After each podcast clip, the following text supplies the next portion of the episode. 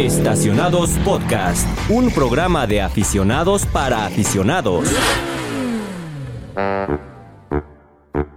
Amigos del Universal, ¿cómo están? Qué gusto me da saludarlos. Eh, ¿Viste cómo me transformo justo cuando estamos por empezar, güey? Entras en papel. Entro en papel, me pongo acá en modo, modo profesional. Espero que estén muy bien, me da un gusto saludarlos. Ya saben, yo soy Luis Vilchis, como cada semana. Bueno, de hecho, la semana pasada no estuve, no estuve. Bruno y Raúl fueron aquellos que sacaron adelante este, esta titánica labor de que es estacionados, eh, además del equipo de producción, obviamente. Así que también me gustaría agradecer y mandarle un, un saludo al equipo de producción que tenemos Claro aquí en la cabina. Sin ellos no sería posible. Sin ellos no sería posible toda esta magia de estacionados. ¿Cómo están? Yo soy Luis Vilchis y como ya escucharon, también está conmigo esta semana nuestro compañero, amigo, ¿qué digo amigo? Amigazo, ya casi es, primo, hermano. Es de esos que cuando llegas a la fiesta familiar te da gusto de que también Claro. vaya. Raúl Silva. Raúl, ¿cómo estás? Hola Luis, muy buenas tardes. A mí no me da un gusto, me da muchísimo gusto estar Ah, contigo como todos los martes para que nos escuchen los jueves. Exacto, ¿no? exacto. Eh, este día, pues lamentablemente ya no está con nosotros Bruno. No sé cómo ponerlo en la mesa, pero Bruno no está con nosotros. Porque se encuentra manejando la Chevrolet Colorado. Colorado. Eh, no piensen mal, no piensen mal. Bruno se encuentra, si no me equivoco, en ruta todavía, creo manejando Chevrolet Colorado o ya de estar por regresar a la Ciudad de México. Sin embargo, pues bueno, sus tiempos no se acoplaban con el día, con hoy con los tiempos de grabación. Entonces, pues hoy vamos a sacar la chamba adelante. Sin Bruno, pero Bruno, donde quiera que estés, te mandamos un abrazo, un saludo. Eh, siempre estarás con nosotros en nuestros corazones, te llevamos en, en nuestras mentes. Así que, Oye, aunque Bruno no esté, está de manera espiritual. es Dime. correcto. Aquí está Brunito. Ahí está Bruno. ahí Y ya que no está Bruno, ¿qué te parece si nos ayudas con las redes sociales? Fíjate que, ah, mira, ahora, ahora yo soy el vicepresidente de las redes sociales. Sí, claro. Ok, bueno, pues nos pueden encontrar en Twitter como arroba eautopistas, como en Facebook como El Universal Autopistas, también en Instagram como arroba eautopistas y tenemos TikTok también por si no sabes. ¿Tú sabías que tenemos TikTok? No, ¿eh? Ah, pues ahí tenemos sigo. TikTok también. Hacemos cosas buenas. Bien padres. Hacemos cosas muy padres, ¿eh? De tendencia. De todo, subimos consejos, tendencias, bailes y demás. Nos pueden encontrar como El Universal-Autopistas. Oye, ¿y este podcast dónde lo escuchamos? Este podcast lo pueden escuchar en Amazon, Spotify, Apple Podcast, Google Podcast, Deezer, iHeartRadio. Tú nómbralo. Ajá, y ahí está. Ahí estamos. Ahí estamos. Ahí está. Te digo que estamos a dos de estar en los organilleros del centro, güey. Así que están reproduciendo mientras están. Ahí estaban nuestras voces. Venga. Pues bien, muchachos, esta semana, muchachos y muchachas, ¿no? Hay que ser Y muchaches. Y muchaches. Eh, esta semana tenemos un programa que va a ser muy útil si lo que tú estás pensando ahorita es hacerte un auto y dices, ¿sabes qué? Es que no tengo tanto dinero como para embaucarme en un auto nuevo, que sabemos que pues, hoy en día ya no son tan baratos. Y dices, pues ahí tengo mi ahorradito, ahí está abajo de- de- del colchón de mi cama, digo, el colchón de mi casa, el colchón de mi cama, ¿eh? El colchón de mi casa. Quiero hacerme de un coche, pero pues no sé cómo hacerle, no sé por dónde buscar, no sé qué sí hacer, qué no hacer. Así que el día de hoy vamos a darles unos consejillos, vamos a llamarlo así, una plática de amigos a amigos, eh, de cómo pueden comprar un auto usado, ¿no? ¿Te parece? Sí, lo que sí, lo que no a la hora de comprar un auto usado. Buenos Así consejos. es, justamente. Hagan de cuenta que nosotros somos su tío experimentado que le va a dar unos consejos así de cómo comprarse su primer coche usado, porque va a ser un, un- un coche usado. E igual, si no es el primero y es el segundo o el tercero, está bien, ¿no? Ojo, me gustaría aclarar una cosa. Estos son consejos y son ciertas cosas que nosotros hemos desarrollado a través de nuestras experiencias y de comentarios populares Claro. y de también uso de la lógica, ¿no? O sea, no es como, no voy a dar spoiler, pero pues no vas a llegar con 500 mil pesos en la mano y dárselo a un desconocido y ahí luego me das el coche, ¿verdad? Obviamente. Sin embargo, eh, cada quien es libre de hacer lo que quiera. Este es un, este es un país libre. Estamos, cada quien es su vida, ¿sí? cada quien hace lo que quiera. Entonces, al final del día solamente les vamos a dar consejos. Si los quieren seguir, adelante. Si no los quieren seguir, pues nos dolería un poco en el corazón porque también tenemos sentimientos. Claro. Pero, pero bueno, allá ustedes, ¿no? Entonces, aparte de eso, Raúl, literal te vas bajando del avión porque vienes de manejar un producto de la casa alemana, de Porsche. De Stuttgart. De Stuttgart, además. Sí. De Stuttgart. Sí, estuvimos manejando hace ratito y el día de ayer eh, Porsche Cayenne 2024. Ajá. Esta nueva actualización de uno de los SUVs más, más perros que existen, yo creo que sí. Sí, sí, creo que la palabra es de perro, ¿no? Sí, Así, está uf, muy perro. Unas croquetas, Sí, güey, es de que- como de, Sí, sí, sí. de pastor alemán. así. Ándale. Pero tienes que darle croquetas de Salomón, güey, para que jale. Porque si no. Sí. Pero sí, les vamos a platicar un poquito más de este primer contacto con el SUV alemán. Pues bueno, eso. ¿Y qué más tenemos el programa de hoy? Eh, A mucha ver, información. A ver, a ver, a ver mucha si te aprendiste la escaleta. Tenemos mucha información, Luis. Hoy les vamos a contar también acerca de una expedición que están haciendo una pareja británica, de hecho escocesa, ¿eh? Ajá. Eh, que van de polo norte a polo sur De en un vehículo eléctrico, literal de polo a polo. Entonces les vamos a contar un poquito de cómo es esta experiencia, porque ahorita están en su, en su paso por México, o sea, todavía no han acabado. Seguramente cuando escuchen este programa van a ir de salida de México, porque promedio toman como una semana por país aproximadamente. Entonces eh, van a ir ya como de salida de, de- de nuestro país, pero está padre esta experiencia, está padre esta historia que nos contaron. Y pues la verdad es que queremos compartírselas en, en este espacio, ¿no? Sobre todo porque es un coche eléctrico, Sobre ¿no? todo porque es un coche eléctrico, justamente. Y si de por sí la gente dice es que no, ma- no puedo ir al súper porque mi coche eléctrico se va. Imagínate, estos güeyes están yendo del polo norte al polo sur en un coche hay eléctrico. No hay pretexto. No hay pretexto. Bueno, ya te contaré, ¿eh? Sí. Porque tienen ahí un truquillo. Tienen un truco que no quisieron decir abiertamente, pero, pero se sabe. Va, Y pues ese es nuestro programa de hoy. ¿Te parece si le damos? le damos. Bien, pues vamos a darle. Pues bien amigos, empezamos con el tema que nos junta esta semana en este su podcast Estacionados by El Universal, porque por contrato tenemos que decir que es del Universal, así que Estacionados de El Universal. Eh, esta semana vamos a darles una serie de consejos, vamos a llamarlo, eh, no consejos, sino una platicada acerca de lo que pueden hacer o no deben de hacer más bien cuando están por comprarse un auto usado. A ver, me gusta...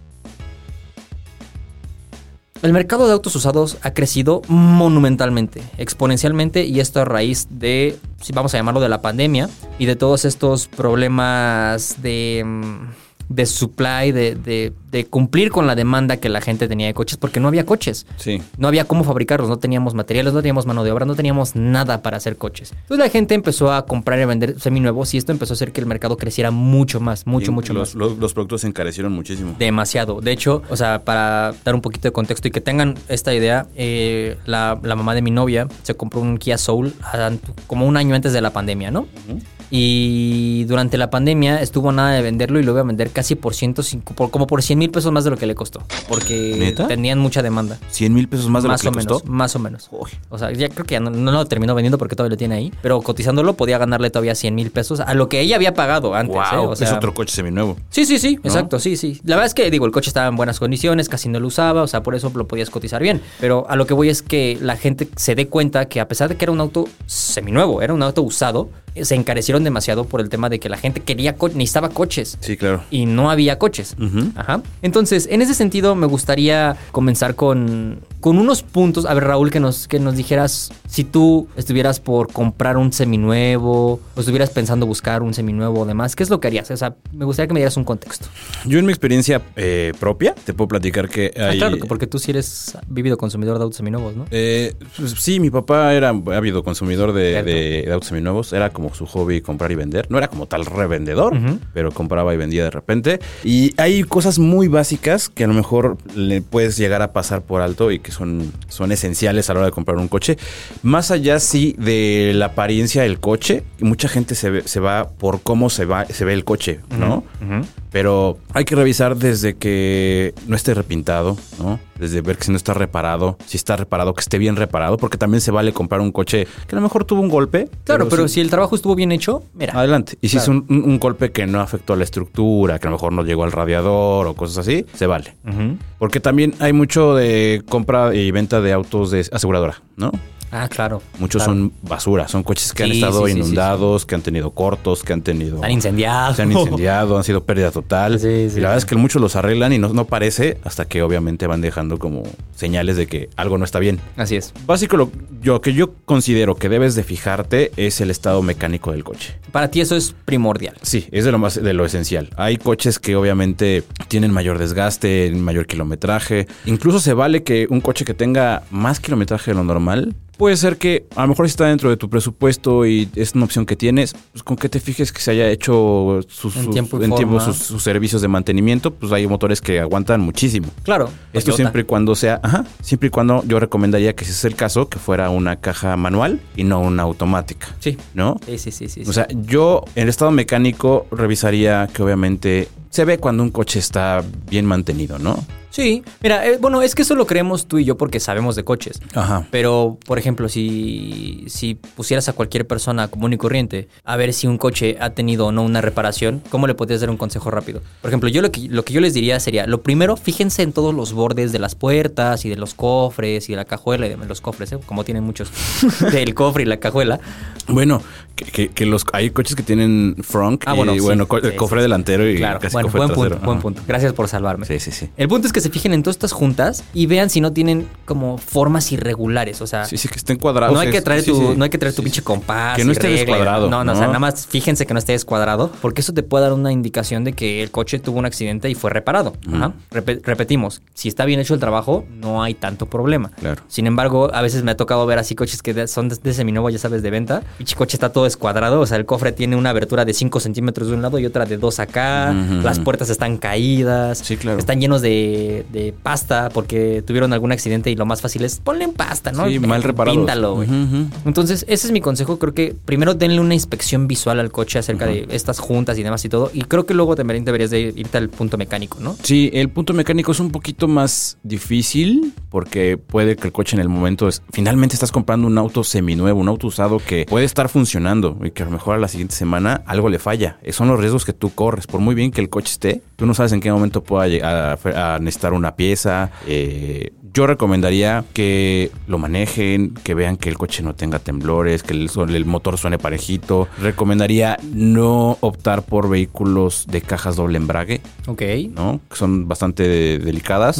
Y Ni que- las robotizadas. Ajá, estas, las claro. Tiptron, las Tip, no, las No, las- Easytronic, ah, las Easytronic. todo ese tipo de cajas que tienen un desgaste considerable y que la reparación muchas veces ya no quedan Así es. o la reparación es muy cara. La famosa Power Shift de... Ajá, por ejemplo, Power Shift, cajas auto- igual automáticas de convertidor de PARP, puede ser que sí. Incluso ahí unas Tiptronic que a lo mejor no son tan buenas. Las DSG yo como seminuevos no las recomendaría, definitivamente no. Ujú. CBTs muy viejas tampoco porque tienden a, sobre- a sobrecalentarse. Yo optaría por una manual, si es que se puede. Te quitas muchos, al men- al menos el tema de la caja, te, quitas de encima todo eso. Sí, porque además es una simpleza mecánica. Tienes menos componentes que se pueden echar a perder. Entonces, en debido caso de que lo tengas que reparar, puede incluso ser hasta más, más accesible, ¿no? Claro, en cuestión de, de temas de pues revisar que siempre esté el termostato funcionando, que la temperatura esté correcta, que no se sobrecaliente, que el aceite esté no muy desgastado, porque eso quiere decir que el mantenimiento no ha sido el adecuado, los niveles en general de líquidos de aceite, de frenos, de, de aceite, le- frenos de dirección, de anticongelante. Una inspección muy general, porque también hay muchas cosas que te digo, no te puedes dar cuenta al momento. Sí, no, no vas a revisar los empaques de la cabeza de Sí, las claro. juntas de no sé, porque no, o sea, es Muchas es cosas salen. Otro ejemplo, ahora hablando de mecánica, hay muchos coches que utilizan, en lugar de cadena de distribución, Banda. utilizan banda. Esa banda es recomendable cambiarla entre los 40 y los 70 mil kilómetros. Si tú rompes una banda, eh, se doblan las válvulas, hay Así que es. rectificar la Sí, cabeza sí, y es una de las reparaciones más costosas que hay. Entonces, cuando vas a comprar un coche, ah, es que voy a ver un platina. Oye, ¿cuándo le cambiaste la banda de distribución? Si a lo mejor el dueño no sabe. Nunca y tiene 220 mil Sí. kilómetros del coche. Si a lo mejor el dueño no lo tiene muy claro, ah, no sé, eh, pues no, no sé, cómpralo, inmediatamente cámbiala. Sí, claro. ¿No? claro, te va a costar 3.500 pesos cambiarla, Pero te vas a ahorrar. te vas a ahorrar un montón de cosas. Exacto. A mí, otro punto que me gustaría detallar también para toda esta gente que está buscando un auto seminuevo, y es algo realmente, si lo piensas, es algo lógico, pero mucha gente se le va, es fijarse en el interior, porque eso te va a dar un indicativo muy grande de qué uso le daban al coche. Claro. Te vas a dar cuenta si era un coche familiar o si era un coche meramente como un medio de transporte para, voy a decir, una señora de 50 años que nada más iba al A trabajo su y pe- a venía. cobrar su pensión. Exacto, sí. te vas a dar cuenta de muchísimas cosas y eso obviamente te va a dar un, un indicio de qué vida ha tenido el coche. Por ejemplo, voy, voy a decir, si te subes a un coche y ves que los asientos del- de- delanteros de la parte de atrás están todos sucios y pateados y demás, pues bueno, Había puedes decirte niños. que era un vehículo para niños pequeños, ¿no? Entonces esto implica que iban y venían a la escuela, iban y venían a clases, etcétera, o sea, a actividades extracurriculares. El coche puede que tenga un poquito más de desgaste porque estaba de aquí para allá, de allá para acá. Los materiales del interior puede que estén un poco más desgastados. En fin, o sea, creo que eso te da mucho indicativo. Si las piezas están rotas, Exacto. es que llevó un maltrato, ¿no? Así es. Que sea de fumador o no fumador. Exacto. Las, las piezas se llegan a decolorar por Ajá. el fumador, el coche huele mal. Huele. De hecho, también otro, otro hack que podemos pasarles ahorita es que si ustedes están por comprar tal vez un coche de aseguradora, fíjense que el interior no tenga manchas de agua. Porque eso te puede decir si el coche o no estuvo en una inundación. Esto se puede notar. A veces intentan limpiarlo las mismas aseguradoras Sí, para que no te des cuenta. Pero esto lo puedes notar si te fijas en los contornos de, de la parte de abajo de los asientos, vamos a llamarlo. si se hace como una pequeña línea, ¿sabes? Como que decolore ligeramente el, el- la tapicería, pero que esto sea continuo. O sea, no nada más una rayita ahí, sino que lo veas como continuo y al mismo nivel en ciertas partes. Esto te puede decir mucho del coche y creo que también el, el hecho de darte cuenta de eso te puede, te puede salvar de, otra, de otros dolores de cabeza, ¿no? Más Sí. adelante. Si pueden evitar comprar coches de aseguradora, evítenlo. Hay excepciones, si hay coches a lo mejor que fue una recuperación de un robo o algo así, que el coche está en óptimas condiciones y solamente es un tema legal, Así es. que se fijen el, todo el papeleo, pero ahorita vamos para allá. Em, pintura, golpes, estado mecánico general, in- em, eh, con- estado de conservación de los interiores. Creo que son puntos en los cuales te tienes que fijar primero. Sí. Sí. Y ya luego vas al siguiente paso, ¿no? Sí, si ya pasaste todo eso que te gustó, cómo se ve el coche y te dio confianza y sobre todo que, que digas, órale, me late, creo que irías ya al tema... Sí, sí, ¿Legal? vamos a llamarlo al tema legal del coche. ¿no? Eh, ya una vez que pasó esta inspección, como dice eh, Raúl, creo que lo siguiente es, a ver, me gusta tu coche, me interesa comprártelo, vamos a hablar de papeles y de temas legales, ¿no? Porque muchas veces la gente, incluso hasta de buena fe, no revisa eso, ¿sabes? Como de, ah, pues el coche se ve bien y pues ya nada más te pago y me das las llaves y listo, ya estuvo, ya tengo coche. No, señores, nunca hagan eso. Porque una, ustedes no saben, si la otra persona pues es cercana y tal vez, ah, es que es mi primo, es mi tío, órale, pues quizá, ¿no? Y eso todavía tienes que acreditar la legalidad del coche hacia la nueva persona, etcétera. Tienes que hacer todo un proceso. Pero si es una persona que no conoces, que conociste en internet, Sí, no. que es de Facebook, de Marketplace o de algún lado, eh, jamás, o sea, disculpen que lo diga, pero jamás confíen así. No, siempre hay que ser desconfiados. 100%. O sea, y no en el mal sentido de que llegues así con un cuchillo en la mano y ¿qué, qué traes, padre? No, no, no. Sino que en verdad cuides tu patrimonio y cuides tu dinero porque yo no me vas a dejar mentir. Comprar un coche es quizá, aparte de una casa, el gasto más fuerte que hace una persona en su vida. Sí, señor. O sea, digo, puedes comprarte un teléfono, puedes comprarte una computadora, puedes comprarte lo que quieras. Bueno, ahorita ya hay pantallas que valen Sí. un chingo de dinero, pero nada como el gastar en comprarte un coche, ¿no? Porque Claro. estás poniendo tu dinero que a veces te costó mucho trabajo ahorrar en algo que no quieres que te falle y que lo vas a diario y que va a ser como tu compañero, ¿no? Sí. Entonces, no es que sean desconfiados, pero sí, desconfíen. Eh, chequen muy bien este, este apartado. Por ejemplo, eh, si, nos, si nos ponemos como un poco estrictos, lo primero y lo más importante es que cheques que el coche tenga la factura original. O sea, de preferencia la factura original, porque a veces son facturas de aseguradoras Sí. o son facturas de, De empresas patito. de empresas, exacto. Sí. Tienes que verificar la legalidad de la factura. Así es. Si es original. Aún así que sea original, checa, habla a la, a la agencia. Que te corroboren que esa factura salió emitida de ahí. Y sobre todo también puedes checar, me parece que hay una plataforma en internet donde puedes checar la, la legalidad de la factura. Fíjate que esa no me la sé. Estaría Ajá. bueno. Eh, si sí, la, la podríamos investigar. Sí. Pero sí, eso es, eso es creo que lo primordial. O sea, checar primero que el coche tenga una factura legal. Porque si no, te estarías comprando un problemón. O sea, Sí, neta, es problema, problema enorme. Eh, incluso hasta, por ejemplo, te pueden decir, es que tengo la copia original, la copia de la, de la original. Mm, De preferencia, váyanse siempre por la original. Sí, siempre compren. Yo siempre he acostumbrado que coches que he comprado, que compró mi papá, siempre con factura original. Siempre, siempre, siempre. Salvo hay casos en los cuales el deal está bueno y conviene. Tengo factura de empresa. Ah, bueno, checas que la factura de empresa sea derecha. Ah, es que tengo refacturado de agencia. Ah, bueno, tienen que entregar copia de la es. factura original Así con la es. que salió, más la refactura. Y sobre todo que esa factura es muy importante que cuando compras un coche te la endose El propietario. el propietario. Que regularmente lo que se, lo que se acostumbra es que ese esté a nombre de él el coche. Así es. ¿No? Que te haga un endose en la factura, en la parte trasera. Pero espérame, para la gente que no sepa qué es endosar, cuéntanos. Es ceder los derechos de la factura, Literal, escribí yo, Raúl Silva Hidalgo. Cede los derechos de la presente Exacto. factura y ya, firma y fecha, A ¿no? Luis Si Vilchis. quieres, a Luis Vilchis. Más te dame el speed. Llama. Sí, Llama. Sí. Entonces, ahí creo que es muy importante eso, que te entreguen copia de identificación del propietario que te está vendiendo el coche, o, o copia de identificación de a quien esté a nombre el coche. Así es. Eh, tratar de que, que todos los documentos estén lo más, eh, ¿cómo decirlo?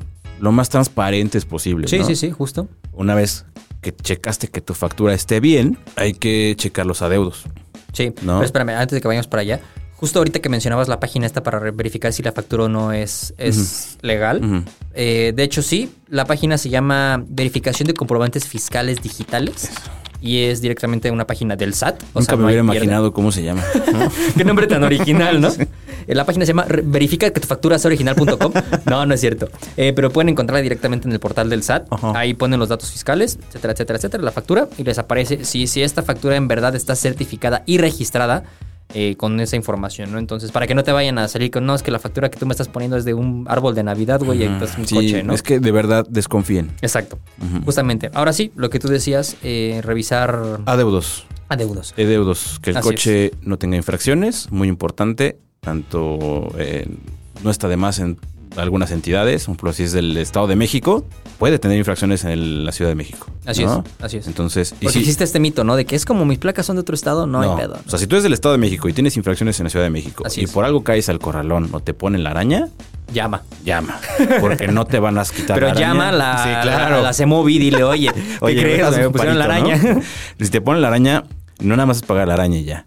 Entonces te checan, ah, sí, pero tienes 35 mil pesos de infracciones, brother. Entonces págalas y te dejo ir, ¿no? Sí, claro. Igual, si caes en el corralón, igual tienes infracciones, paga y te doy tu coche. Así es. Entonces aplica tanto para los foráneos como para los locales. Así es. Hablando de la Ciudad de México. Sí, sí, justo. Creo que también otra cosa que, mm, que debes de checar es que la tarjeta de circulación esté vigente Es correcto. y que no tenga ningún problema. Para la gente que no sabe qué es la tarjeta de circulación, vamos a decir que es, Es como una tarjeta el para INE. circular. Es como el INE del coche, ¿no? Vamos a llamarlo así. Sí. No tiene su Sí, fotito, hecho, ni su firma. Pero es como el INE del coche. O sea, viene el número de identificación vehicular para que sepas que es de ese coche.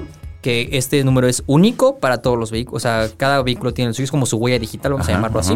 Eh, y en esta tarjeta de circulación es como el permiso de que el coche está legal y está circulando sin problemas en la entidad federativa donde tú lo estés usando, ¿no? Eh, es importante porque me ha tocado casos que incluso pon tú que la tarjeta de circulación no esté vencida, pero tiene datos malos. O sea, voy a inventar que el BIN tiene un número diferente. Pero y, es, otro coche, Exacto. básicamente. Y ni siquiera es porque tú quieras hacer fraude, lo que sino porque fue un error, literal fue un error. Entonces tienen que verificar bien eso, porque sí se puede meter una aclaración y sí te pueden expedir una tarjeta de circulación con los datos, datos actualizados y demás y todo, en donde también viene el nombre del propietario del coche. Claro. Que ojo, ese es otro punto a tocar también.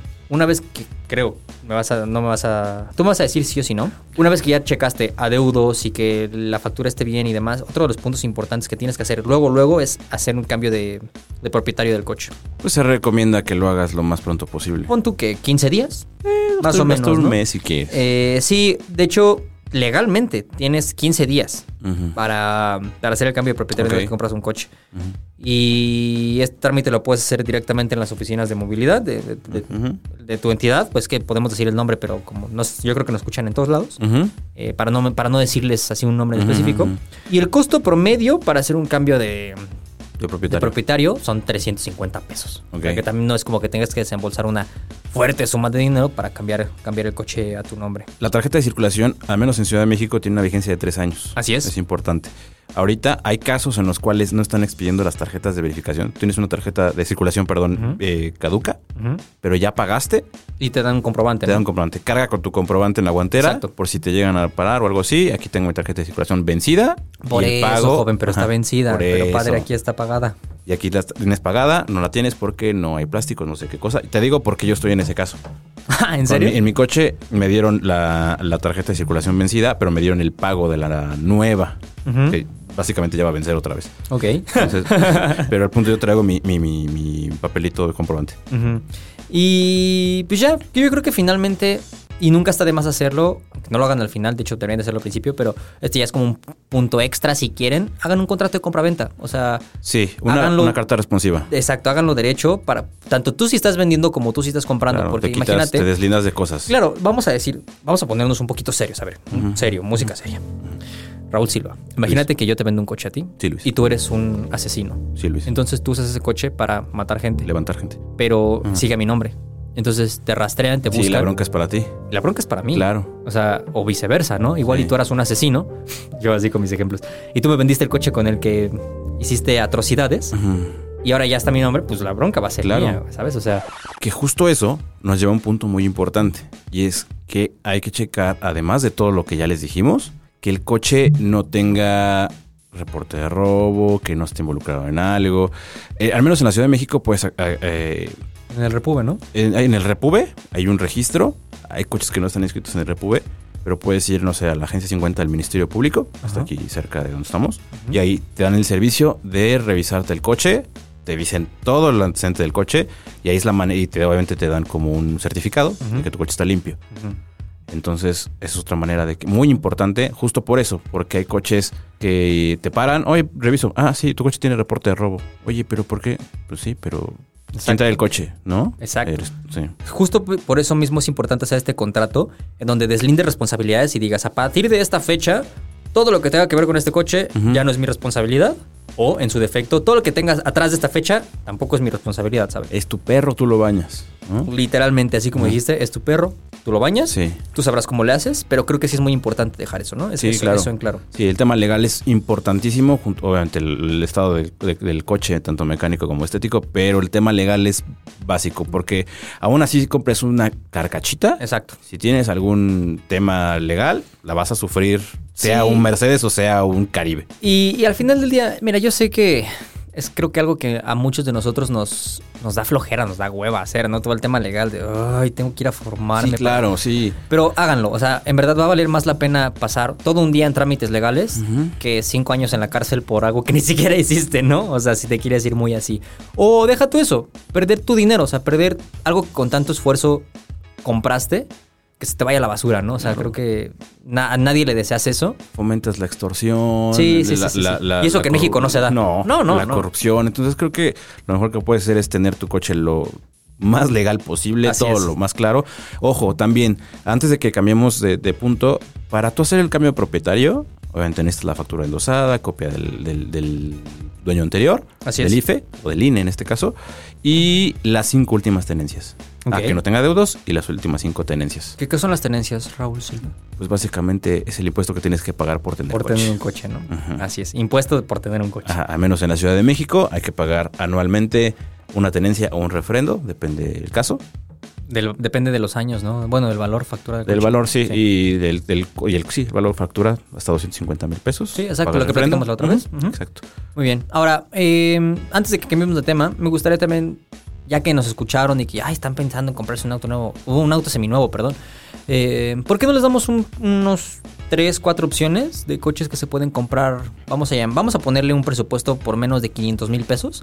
Que ustedes dirán, 500 mil pesos es un... es- pero pues, la verdad es que ya es algo promedio, ¿no? O sea, Sí. Por 500 mil pesos hoy en día te compras un coche ya muy X, muy promedio, muy generalista, si lo quieres ver así. Entonces, a veces puedes encontrar opciones seminuevas por ese precio un poquito menos, muy buenas, ¿eh? O sea, que ya tendrán 4 Claro. o 5 años de uso, pero ya son opciones un poquito de segmentos arriba, que, que puedes apoyar, que, que puedes optar por algo más, vamos a llamarlo equipado, etcétera, etcétera, ¿no? En lo que piensas tus opciones, quisiera dar un, un- como una recomendación más. A que ver. a lo mejor es- lo, lo me atrevo a decirlo porque se da mucho. Últimamente, eh, bueno, hay siempre, saben que siempre están buscando la manera de joder. Tú entras a Marketplace, No. entras a Marketplace y hay el típico anuncio de un coche que normalmente cuesta 300 mil pesos, 120. Me urge venderlo, ¿no? Por divorcio, me urge Divorcio, vender. Que se lo quede ella, a que mejor quédatelo tú, ¿no? Ajá. Eh, suele pasar que la gente se siente atraída por ese tipo de, de- ofertas fraudulentas, en la cual es un poquito de lógica y sentido común. Claro. Un coche de 350 mil pesos no puede costar 120 a menos que tenga algo malo. Ese, es. ese algo malo puede ser que el coche esté en malas condiciones, tenga un problema legal o que finalmente ese coche no esté a la venta y llegues y te quiten tu dinero. Así es. Por eso es muy importante que cuando tú vayas a ver un coche, no lleves el dinero. Ah, no, no, no. Si tú vas a ver un coche, te interesa un coche, no lleves el dinero. Si quieres llevarte, eh, no sé, mil pesitos para apartarlo, que se puede. No, y ni eso, ¿eh? O sea, yo creo que entiendo que también tú quieres el coche, pero creo que no deberías dar así como, ay, sí, te lo aparto, te lo aparto. O sea, no. nunca sueltes dinero hasta que no tengas, como dirían vulgarmente, los pelos de la burra en la mano. Sí, o sea, pero creo que, o sea, entiendo, no debes dar dinero, pero a lo mejor se puede prestar de que, oye, órale, si ves como que la situación se presta y demás, pues órale, un apartado para que no me gane el coche. Pero nunca lleves, así cueste 20, 30, 50, 60, 200, 300, nunca lleves dinero. Si tú vas a vender el coche, nunca lleve los papeles. No, no, no, no. Nunca lleve los papeles. Te asaltan y adiós. cítalos en un lugar con vigilancia, Sí, en un centro comercial. Que eso no, no, no, no te. No te exime, no te- no te libera. De, de- de- de que, que te pongan ahí un 4 y te jodan, ¿no? ¿Que te pongan en qué? No. Un. Ah, ajá, un. bueno, ajá. Finalmente te terminan poniendo, Sí, ¿no? sí, sí. Pero el punto es que no lleves papeles, no lleves dinero. Si vas a hacer la compra-venta, hazlo un día después o más tarde en un banco por transferencia y hasta que no llegue tu dinero lo mueves a otra cuenta. Así porque he sabido de casos que no me constan, pero los he escuchado, donde, ah, ya está el dinero en tu cuenta, ¿lo ves? Me entregas papeles, bla, bla, bla, bla, y de repente el dinero ya no está, Sí, ¿no? sí, sí. sí. O no acepten cheques. Sí, no. Efectivo siempre cuenten en el banco.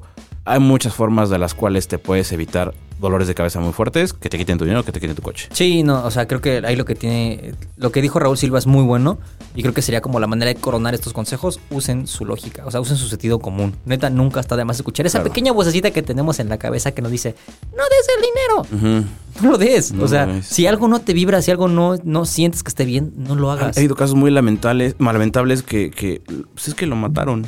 ¿Por qué? Ah, es sí. que iba a comprar un coche y pues, se lo quitaron. O llevaba, el- llevaban el, el coche, se lo quitaron por resistirse, o te llevaba 300 mil pesos y se lo quitaron. Y salen en Muy desagradable. Que se pudieron haber evitado de una manera muy sencilla. Sí, claro. ¿no? Sí, sí, sí. Entonces, usen su lógica. Ajá. Y pues bueno, vamos a dar unos dos, tres coches que pueden comprar por menos de 500 mil pesos, Sí, ¿te señor. parece?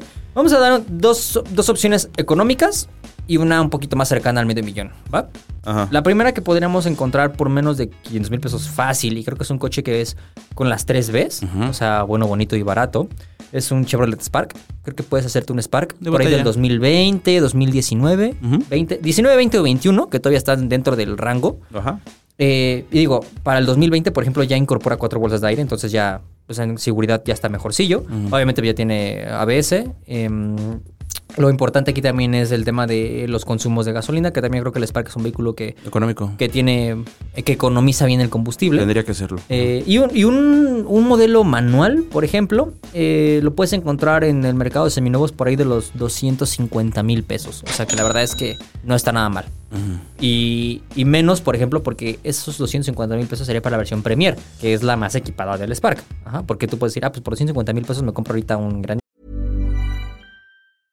Ready to pop the question? The jewelers at BlueNile.com have got sparkle down to a science with beautiful lab grown diamonds worthy of your most brilliant moments. Their lab grown diamonds are independently graded and guaranteed identical to natural diamonds, and they're ready to ship to your door. Go to BlueNile.com and use promo code LISTEN to get $50 off your purchase of $500 or more. That's code LISTEN at BlueNile.com for $50 off. BlueNile.com code LISTEN. 10, pero sería el de entrada. Entonces, bueno, ahí hay que poner una balanza que es lo que quieres, ¿no? Ese es uno. Dos, este es un coche que a mí en lo personal me encanta. Creo que tú también vas a estar de acuerdo, pero el Swift, el Suzuki Swift. Ah, sí, totalmente. No el Sport. No, porque no, el no, Sport no, ya sabemos sí, que se va. sí, sí, sí. De hecho, también creo que podrías comprar un Sport por menos de medio millón, tal vez. Sí. Pero. Están caros. O sea, pero pero un, un Swift normal. Normalito, sí. Ese lo encuentras en un precio aproximado de 300 mil pesos. Ajá. Y es uno de los coches que tienen mejor manejo. eh, es espacioso, aunque no lo parezca. Rendidor. Rendidor, la calidad de materiales es muy buena. El, el diseño a mí me encanta. O sea, es un coche que, que genuinamente me gusta mucho y sí pondría mi, mi dinero en él. Y, por ejemplo, otra de las opciones que puedes encontrar por 500 mil pesos, vamos a llamarlo así, y si tú quieres algo ya más espacioso para la familia y demás, puedes irte por una Hyundai Santa Fe, por ejemplo Ok. que es esta camioneta de tres filas de asientos de, de la marca coreana. Eh, ok, quizá no economiza mucho en combustible porque tiene un V6 eh, 290 caballos de fuerza, Ujú.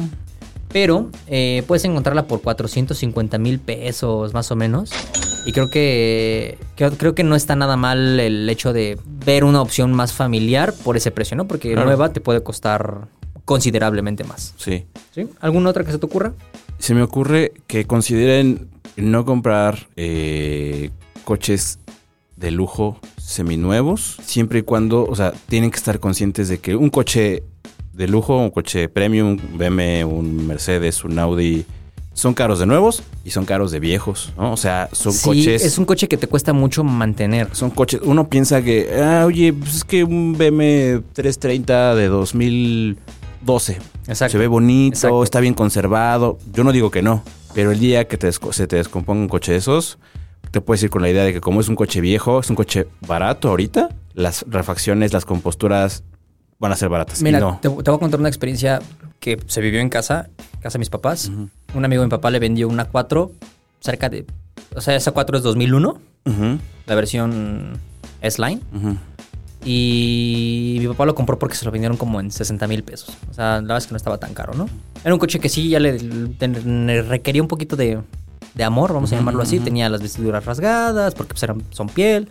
Eh, tenía ahí un pedo eléctrico, digo, un problema eléctrico. Y este... Y, y pues mi papá dijo, mira, pues lo compro en 60 mil pesos, le meteré que unos 15 mil pesos y ya está, tenemos un coche muy bueno para bla, bla, bla. Eso fue por ahí del, si no me equivoco, por ahí del 2014, 2015. O sea, el coche ya tenía 13 años. Sí, sí, el coche ya tenía sus añitos, ¿no? Sí, fu- fue por ahí del 2015. Y al día de hoy le siguen metiendo dinero a ese coche. Es que, ¿sabes qué? Puta, ahora le fallan los soportes del motor de no sé qué. Ay, bueno, otros 4 mil pesos, ¿no? Sí, claro. Oye, ¿sabes qué? Es que hay que reconstruir el turbo, güey, porque las, as- las aspas de las properas están de puta, 20 mil pesos. O sea, ese coche fue un Es que ese es el money tema. pit. Fue Si tú Un estás, barril sin fondo. Si estás consciente de que un coche te va costar mantenerlo, porque es un coche caro o fue un coche caro en su momento, adelante. Así es. Sin em- aún así, te va a sacar canas verdes cuando le falle algo. Mi hermana hace unos una- un par de años me dijo, oye, pasé afuera de un Audi y vi una Q3. Está barata. ¿Qué año es? No tanto. ¿Tiene garantía? ¿Qué No. es? 1824. Es de vapor Es de todavía. vapor. Me dice, justo se le venció la, la garantía hace una semana. Le dije, no, ni lo pienses. Sí, no.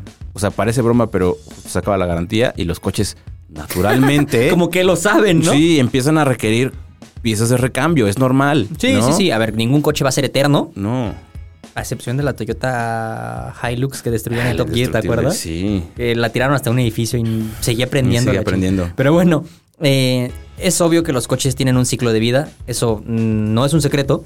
Sin embargo, si te vas a ir por un coche seminuevo de segmento premium, ten muy en cuenta que es muy probable que tengas que desembolsar más dinero del que tú estás contemplando para que el coche quede bien. Que ojo, una vez que quedan bien, son máquinas perfectas. Sí. O sea, literal. El tema es que queden bien y por cuánto tiempo queden bien. Exacto. No, y que aparte el seguro también es muy caro.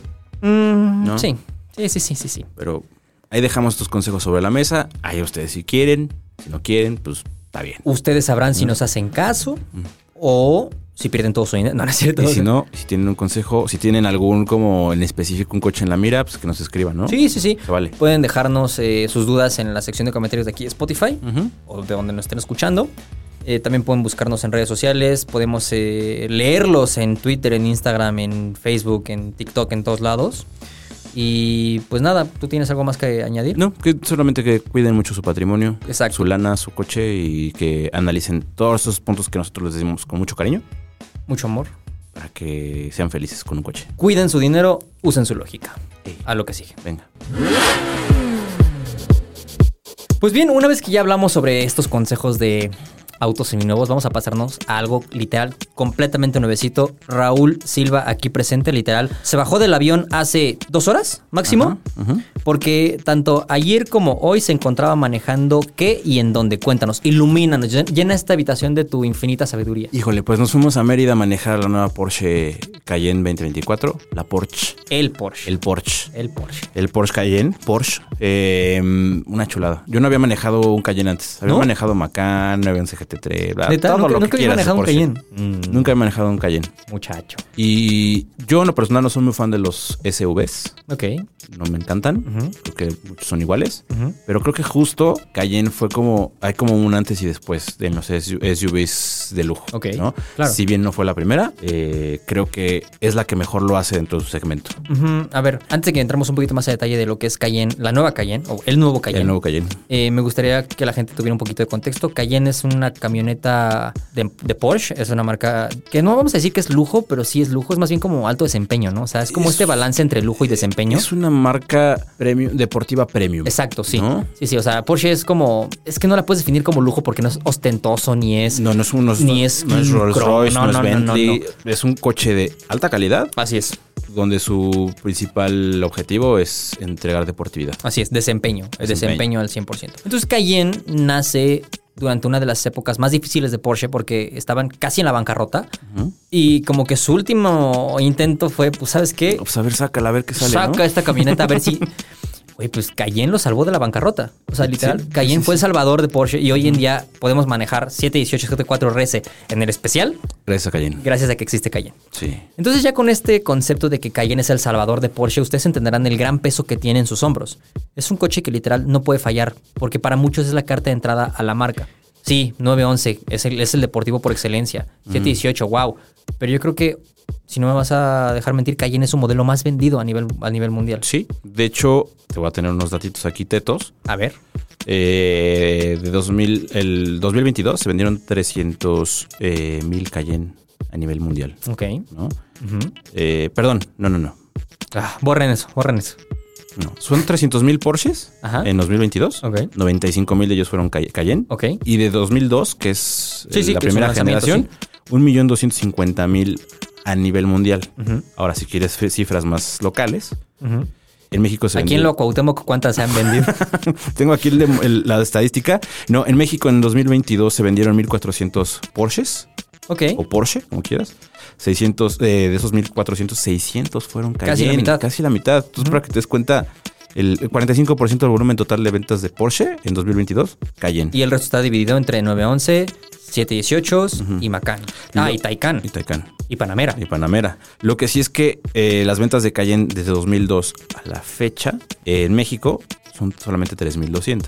Ok. Entonces, ¿no son tantas? O sea, en este el año pasado se vendieron 600 Ujú. y en 20 años han vendido 3.200. O Sí, sea, sí, sí, entiendo. O sea, en, en años pasados, digamos que el- la exposición de la camioneta era poca, pero ahorita ha agarrado una popularidad y está empezado como a, Sí, claro, a como, agarrar más vuelo. como muchas, como el que es el segmento de moda en todas las marcas, ¿no? Que todas las marcas SUVs, tienen un claro, SUV. Claro, claro, claro. Que justo lo que mencionabas ahorita, eh, Porsche Cayenne tiene la gran ventaja de que tiene el ADN de la marca, que se maneja como un Porsche y que puedes meter a toda tu familia. Cosa que sí ya podías hacer en un Panamera, pero no en una camioneta. Mayor altura, bla, bla, bla, bla, bla, bla. Entonces creo que, como bien lo mencionaste, Porsche fue el salva bueno, Cayenne fue el salvavidas de la marca. Así es. Y en mi primera experiencia creo que fue muy buena. Te digo, no había tenido yo la, la oportunidad de manejar un, un Cayenne previo a esto. Eh, independientemente de que soy fan de la marca, desde un punto de vista más neutro, creo que sí es uno de los mejores de su clase. Sí, no, definitivamente. O sea, por más, vamos a llamarlo imparciales que, que siempre hemos sido, si eres fanático de los coches, eres fanático de Porsche, definitivamente. Y algo que hemos dejado muy en claro y que es que la marca nos sorprende, la verdad, cada año, es que no saben hacer algo mal. O sea, literal, dime tú si te- se te viene a la mente algún Porsche que digas, ¿esto qué? O sea, neta, esta madre qué. No, o sea, creo que hay cosas que a lo mejor en su momento fueron ah, un 914 que dices, eh, ¿no? En tiempos... Sí, claro, bueno, sí. Tiempos estaba- ancestrales sí, de sí, Porsche. Sí, sí, sí, sí. Pero creo que de cierta fecha, de cierto, sí, fecha al día de hoy, creo que desde cada lanzamiento de Porsche es una locura. Sí, El nivel de desempeño, de ingeniería, de tecnología. de todo. O sea, hay cosas tan, tan, tan, a lo mejor que puede ser tan, Banal. no banales, sino que a lo mejor no lo tienes tanto de vista. Este Cayenne tiene una tecnología de, eh, la iluminación Matrix LED, Ah, pero cierto. es HD. Ok, o sea, como... Tiene 16 mil LEDs en cada faro.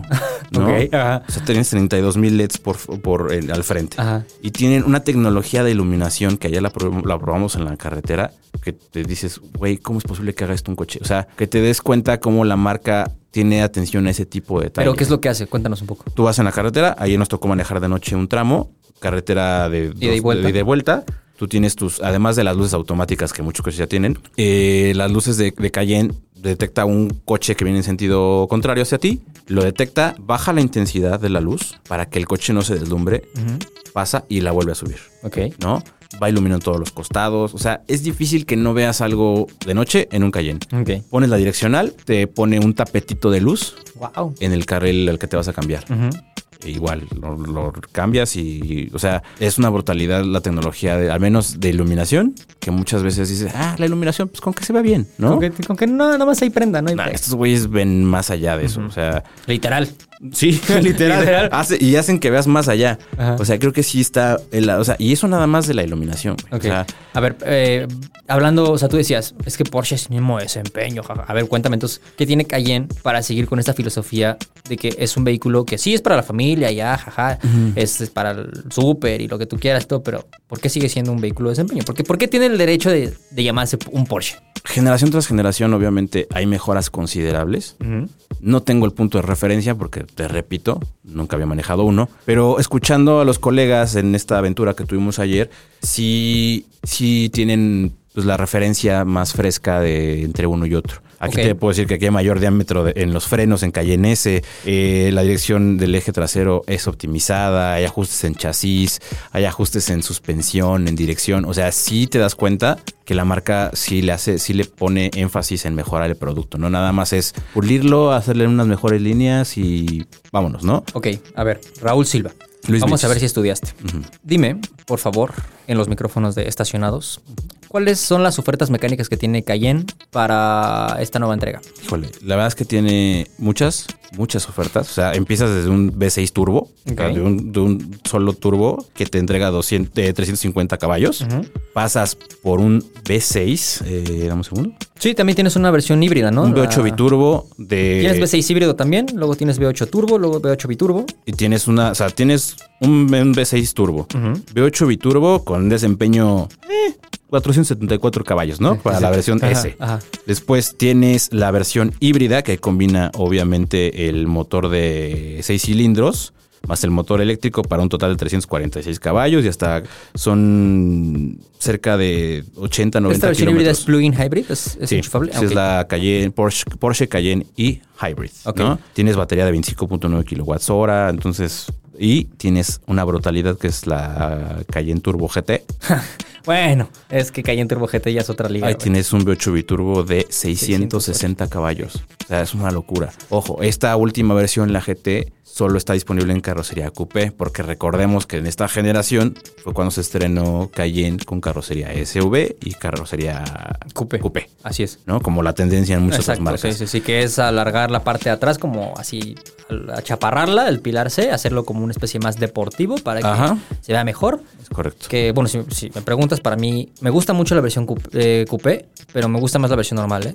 O sea, prefiero Cayenne normal que coupé. Por las proporciones traseras se ven tan bonitas, o sea, te ve- se ve tan bien hecho la parte de atrás. Sí, o sea, sí, creo que es una forma más clásica, más con la esencia del Cayenne original. La coupé es una brutalidad a la hora que levanta el alerón Ah, trasero trasero. retráctil, así que dices, güey, o sea, Sí, sí, sí. Ahora que también hace como un año, poquito más de un año, tuvimos aquí en la redacción eh, Cayenne Turbo GT. ujú, Turbo GT, es que se puede confundir. Turbo GT. ajá. La versión Turbo GT es una brutalidad, o sea, y además, aquella vez me acuerdo, la ves por fuera y tiene fibra de carbono en todos lados, o sea, espejos, alerón, Sí. salpicaderas, los rines creo que son de 22, pul- 20, 20 22 pulgadas o 21 pulgadas y trae llantas que son como ligas, o sea, son, pero trae Pirellis, no sé si trae Pirellis 4S o... No, no sé, pero trae llantas Sí, sí, sí. de alto desempeño, güey. O sea, muy camioneta y lo que quieras, pero, güey, eso lo metes en una pista y te deja sentado a dos que tres Ah, claro. deportivos. Seguro. Fácil. Recordemos que Porsche es de las marcas en las cuales puedes configurar todo.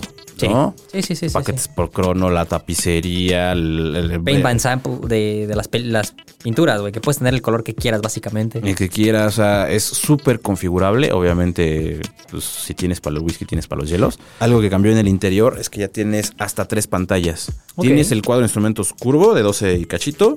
Tienes la central de 12.3. Tienes una tercera, opción a tercera de copiloto de 10.6 pulgadas. O sea, tienes hasta tres yo nunca- pantallas. Yo nunca he entendido para qué hay una pantalla. Pero bueno.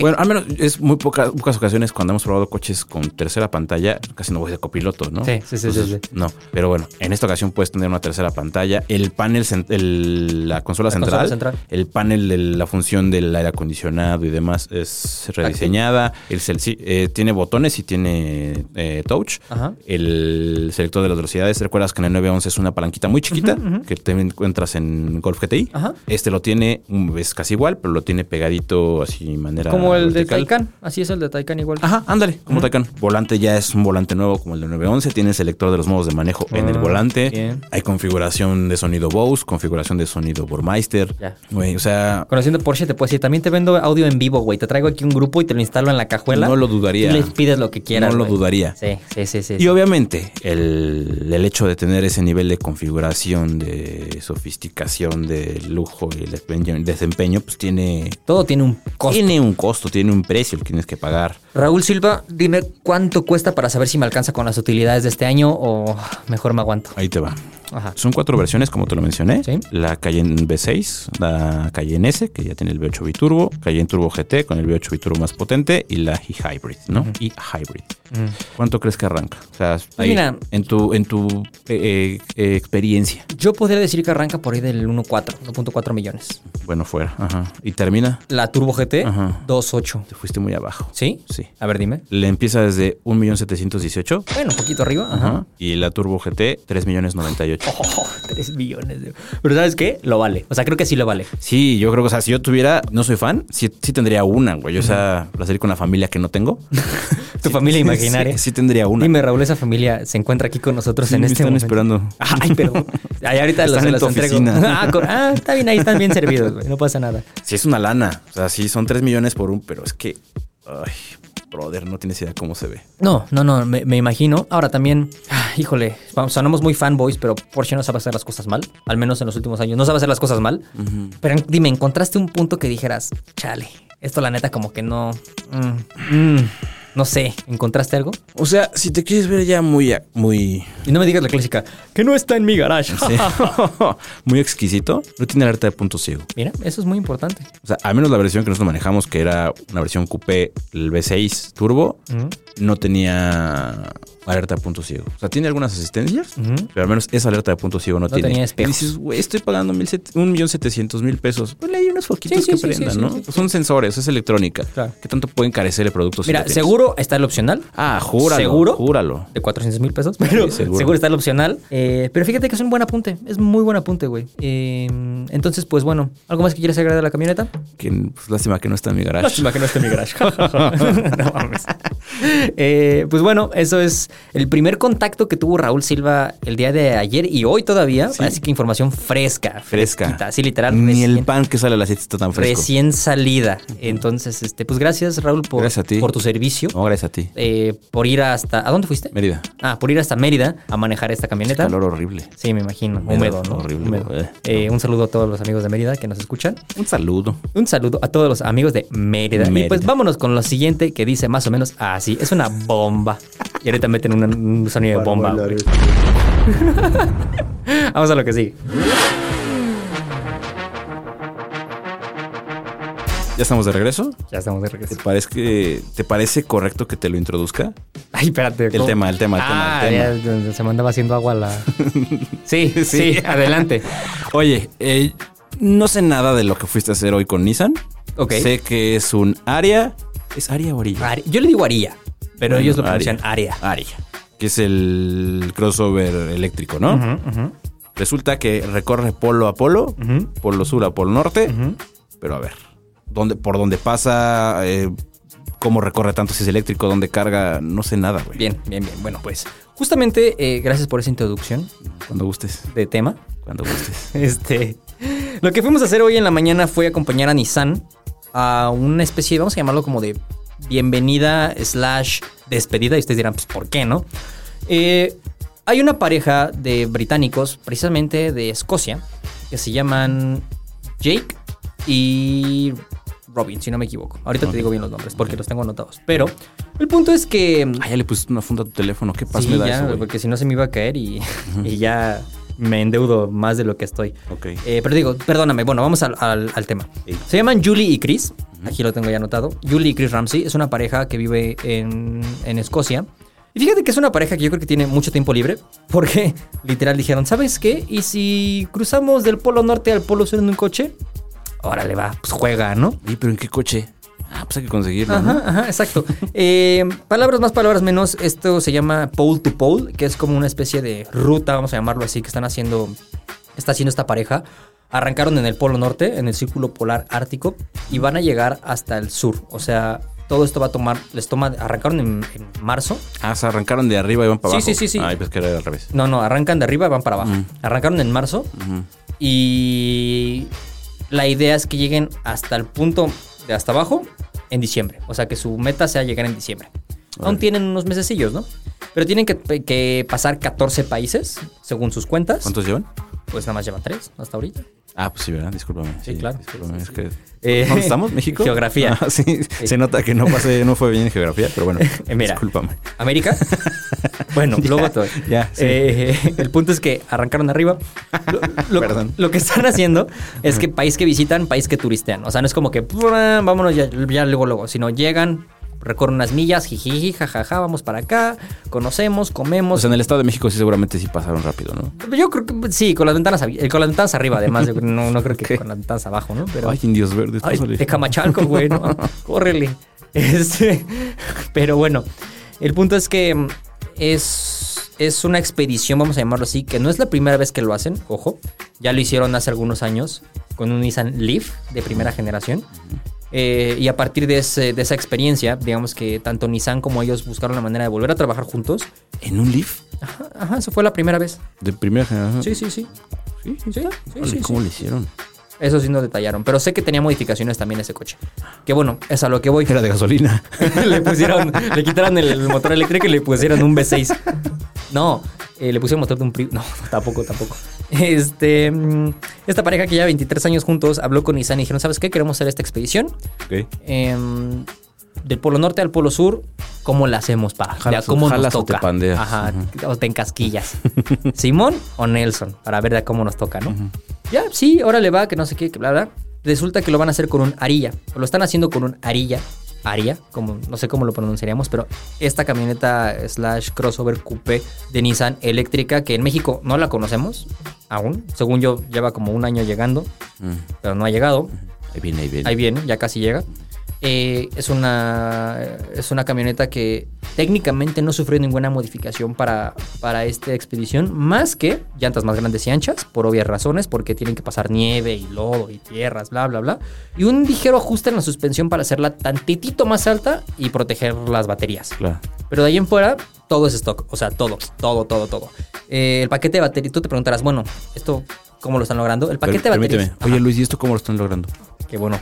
Qué bueno que te lo preguntas, amigo, porque tengo la respuesta. Aria, Aria, tiene un paquete de baterías de 87 kilowatts hora. Y eso, pues tú dirás, ¿es mucho o es poco, no? Un montón. En promedio, un coche eléctrico tiene 45 kilowatts hora, más o menos. 42, 45 kilowatts hora, ¿no? Eh, entonces es casi el doble, ¿estás de acuerdo? Ey. Entonces, técnicamente es un paquete de baterías muy grande, lo que le serviría para recorrer una buena cantidad de kilómetros. Sin embargo, estas modificaciones de las llantas y la suspensión y demás merman ligeramente su autonomía eléctrica. Claro. Eh, la verdad es que no tengo mi convertidor de unidades aquí en este momento, pero la camioneta, por, o sea, sin ninguna modificación, debería de dar cerca de 300 millas por cada carga. Que no sé si tengas tú más o menos la cifra de cuánto sería. Como 400 tantos kilómetros. Ok. Con estas modificaciones les está dando cerca de 200 millas por cada carga. Ok. O sea, perdieron 100 millas de autonomía. Órale. Ajá. Ajá, ajá. Que son que como 120 20, kilómetros. algo así. Ajá. Más o menos. Menos ¿no? 150. ajá. Entonces, este, ese es un reto, ese es un reto. Y durante la plática que nos contaban el día de hoy, es que todo ido de maravilla, todo muy padre, pero que hay lugares donde simplemente pues no pueden cargar. Entonces lo que hacen es llevar un generador de gasolina Ok. para poner a cargar su camioneta Ajá. y ya después continúan con Como la el ruta. Tesla que va arrastrando su. su Algo así. su- Algo ¿Cómo se así. llama?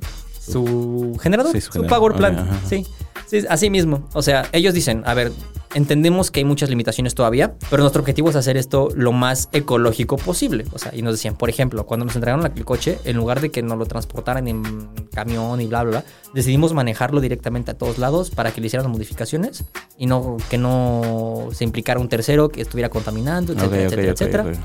Entonces, este, nosotros decidimos eh, hacer los transportes y todo, bla, bla, bla.